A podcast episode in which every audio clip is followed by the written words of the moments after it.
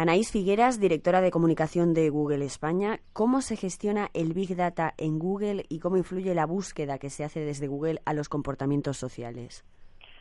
Bueno, el Big Data, cómo se utiliza, es para muchísimas cosas. Eh, si hablamos un poco de la parte más de ventas o la parte de anuncios publicitarios, el Big Data se utiliza para eh, intentar comprender el comportamiento del usuario dentro de lo que es el buscador y dentro de lo que es nuestra red de contenido, de manera que luego nosotros eh, podamos sacar conclusiones y ofrecer a las empresas que se quieren anunciar en Google eh, un perfil o unas características de ese comportamiento de su usuario para que cuando las compañías ofrezcan anuncios dentro de nuestro buscador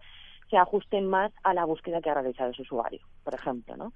Eh, también sirven para que nosotros cuando ayudamos a las empresas a optimizar mejor su, lo que es su desarrollo, sus campañas o estrategias online, eh, les podamos dar más información de cómo es ese comportamiento genérico de los usuarios de manera que ellos puedan luego adaptar sus páginas web, eh, sus aplicaciones o las páginas web de móvil a las necesidades que tiene su, ese usuario, ¿no? las necesidades de compra, las necesidades de búsqueda y a las necesidades de cómo encontrar esa información. ¿Cómo utilizamos también el Big Data? Pues utilizamos también el Big Data para, por ejemplo, mejorar nuestros productos, eh, como puede ser el traductor, y reducir, por ejemplo, el margen de error dentro de las traducciones. O también para el asistente por voz, eh, que es lo que conocemos como Google Assistant. O utilizamos el Big Data, por ejemplo, para reducir en un 40% el consumo energético dentro de nuestros centros de datos. Es decir, en Google al final trabajamos siempre y constantemente con datos eh, y los utilizamos para que nuestros productos servicios, tanto de cara al anunciante como de cara a los usuarios finales, les mejoren un poco, un poco la vida. Y si se hiciera un estudio del tipo de búsquedas que se hacen en España, ¿qué papel se podría decir que tiene Google en la revolución tecnológica? Ah, bueno, yo creo que nosotros, al igual que muchas otras compañías que estamos dentro de lo que es eh, la innovación constante, eh, pues suponemos unos cambios eh, dentro de lo que eran los paradigmas a los que estábamos acostumbrados dentro de la tecnología, ¿no? Eh, yo no creo que nosotros seamos los únicos, creo que nosotros hemos hecho muchos avances que también han llevado, por ejemplo, dentro de las búsquedas, pues a hacer una referencia, ¿no? Eh, a nivel global. Pero en Internet, como afortunadamente hay muchísima competencia, eh, yo creo que tanto pequeñas como grandes empresas cada vez se, va, se ve que se van haciendo más esfuerzo, a veces en, en nichos muy concretos de innovación, pues el reconocimiento de voz o el análisis, de datos para la mejora de un producto o un servicio. O sea, dentro de lo que es el espectro de las empresas, eh, sobre todo empresas tecnológicas, hay muchas que están haciendo un poco una irrupción dentro de lo que es la innovación y dentro de lo que es la tecnología. Dicho esto, cuando me preguntas sobre eh, qué búsquedas hacen los usuarios dentro de Google eh, que también se puedan analizar. Bueno, yo creo que las búsquedas que hacen los usuarios en general en el buscador son aquellas que son correlativas a lo que les está pasando alrededor de su vida o del país en el que viven. Es decir, si ahora nos pusiésemos a buscar probablemente qué es lo que están haciendo, qué están buscando los eh, usuarios españoles dentro de Google, pues veríamos, por ejemplo, eh, cosas relacionadas con política, probablemente. Ah, hace un día habrían buscado, por ejemplo, cosas relacionadas con Macron o Le Pen. Eh, si hay alguna declaración que ha hecho alguna persona famosa, ya sea en la televisión o sea en las redes sociales o sea en otros medios de comunicación, eh, se buscará información sobre eso que ha dicho. Es decir, las búsquedas que aparecen en Google normalmente lo que describen es el comportamiento mm, de las personas que se ve afectado normalmente por los impactos de información que va recibiendo o por las tendencias que se van produciendo a lo largo de, del día o del mes o del año y que no solamente se producen en el país, sino que también se ven afectados, por ejemplo, hay búsquedas que se hacen desde España, pero sobre un hecho que ha pasado pues en el otro lado del Atlántico, ¿no? O sea que al final el hecho también de estar en un mundo inter conectado hace que más o menos hagamos las búsquedas más o menos similares. Luego en cada país, indagas un poco, hay diferencias también, ¿no? Pero en general, sobre los grandes temas son bastante parecidas. Entonces, ¿cómo se gestiona el control de datos desde Google? Bueno, pues eh, nosotros, para empezar, hay algo que siempre me gusta decir, es que utilizamos los mismos servidores que utilizan nuestros usuarios y las empresas que adquieren eh, lo que son los servicios en la nube de Google y nosotros lo tenemos en servidores que están distribuidos por todo el mundo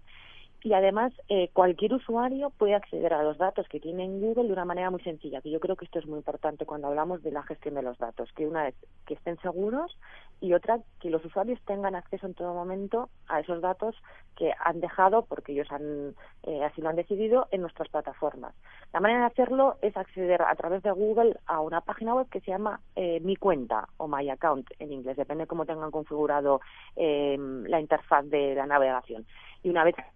eh, nos metemos ahí, podemos ver eh, los datos que tengo eh, de mi cuenta, de las cuentas que tengo en YouTube, las búsquedas que he realizado, eh, si tengo activado en el GPS los sitios en los que he estado.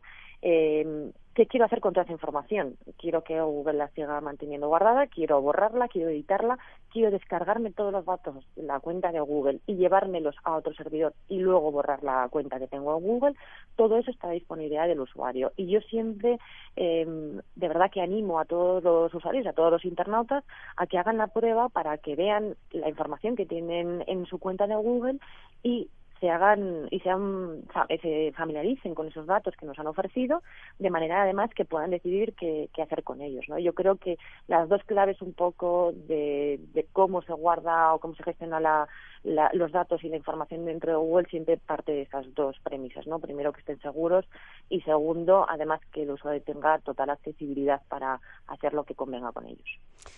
Eh, y en lo que tiene que ver con las cuestiones tecnológicas, ¿usted cómo ve el mundo en 25 años? Jolín, 25 años dentro del mundo de Internet, eh, yo creo que no son 25 reales, ¿no? O terrenales, creo que son muchísimos más.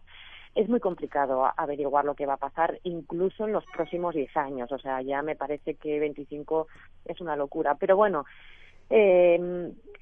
la tendencia apunta a que pues cada vez vamos a tener eh, más conversaciones a través de voz con todos los aparatos que tenemos a nuestro alrededor. Eh, la tendencia también dice bueno que los automóviles los vehículos sin conductor y con un consumo eh, y contaminación muchísimo inferior al que tenemos eh, ahora también van a existir. Y luego también se ve además que la tecnología y ese análisis y esa usabilidad de los datos lo que va a permitir en mayor escala cada vez es hacer eh, bueno por programas más inteligentes que a nosotros eh, los humanos nos permita realmente enfocarnos a lo que es necesario a lo que es importante no a las tareas que a veces nos quitan mucho tiempo y que son superfluas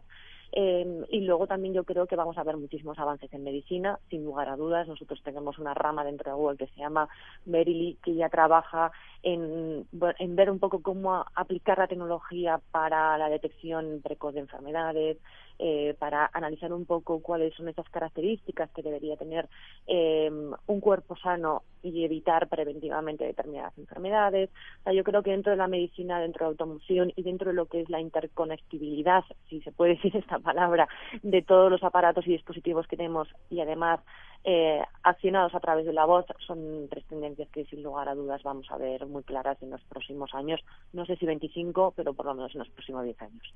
Y a partir de ese análisis eh, de, de, la información médica que hacéis, eh, ¿se podría deducir si eh, en 25 años, por ejemplo,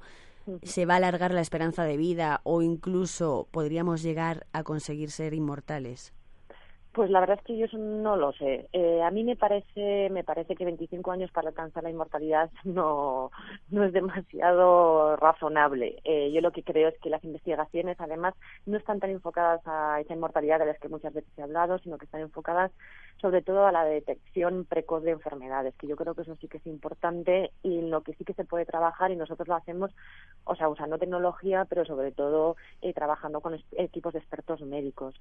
Y yo creo que se van a ver ahí, sobre todo porque al final, si tú te das cuenta cómo funcionan el análisis de datos en cualquier campo, que no hace falta que sea el médico, eh, lo que estamos hablando cuando hablamos sobre todo del análisis de datos masivos que hacen, eh, pues bueno, ordenadores o eh, sistemas que se han creado para ellos, que es lo, todo lo que está alrededor de la inteligencia artificial, o en nuestro caso lo que se conoce como machine learning, que es eh, cómo las máquinas van aprendiendo eh, por sí mismas en función de una serie de, de, tendencias, de datos y de señales que le está dando la persona que la está programando, de manera que al final esa máquina pueda analizar millones de datos y pueda sacar conclusiones más rápidas. Lo que vamos a ver un poco es esa tendencia de cómo esos análisis previos, donde se pueden identificar eh, determinadas características que pueden tener los resultados de eh, pues unas pruebas, eh, unos análisis, etcétera, te pueda dar unos resultados previos de manera que le facilite eso a la persona el tomar una mejor decisión. Yo creo que hacia ahí vamos a ir, hacia ver cómo eh, los datos masivos nos pueden ayudar a sacar estas primeras conclusiones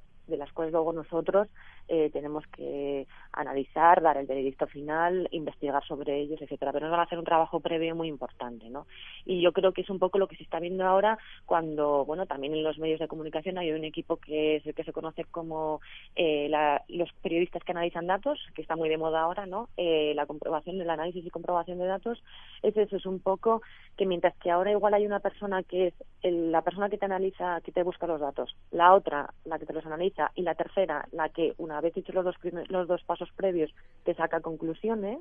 Aquí lo que se hace en vez de tener tres personas distintas, lo que vamos a ir viendo es que en un mismo soporte, que normalmente suele ser una plataforma, eh, una innovación tecnológica, la máquina va a hacer ese proceso, de manera que luego nosotros podamos eh, más rápidamente pues ver esas conclusiones o tomar decisiones y sobre todo implementarlas, que es lo más interesante. Pues Anaís Figueras, muchas gracias por la entrevista, por participar en nuestro programa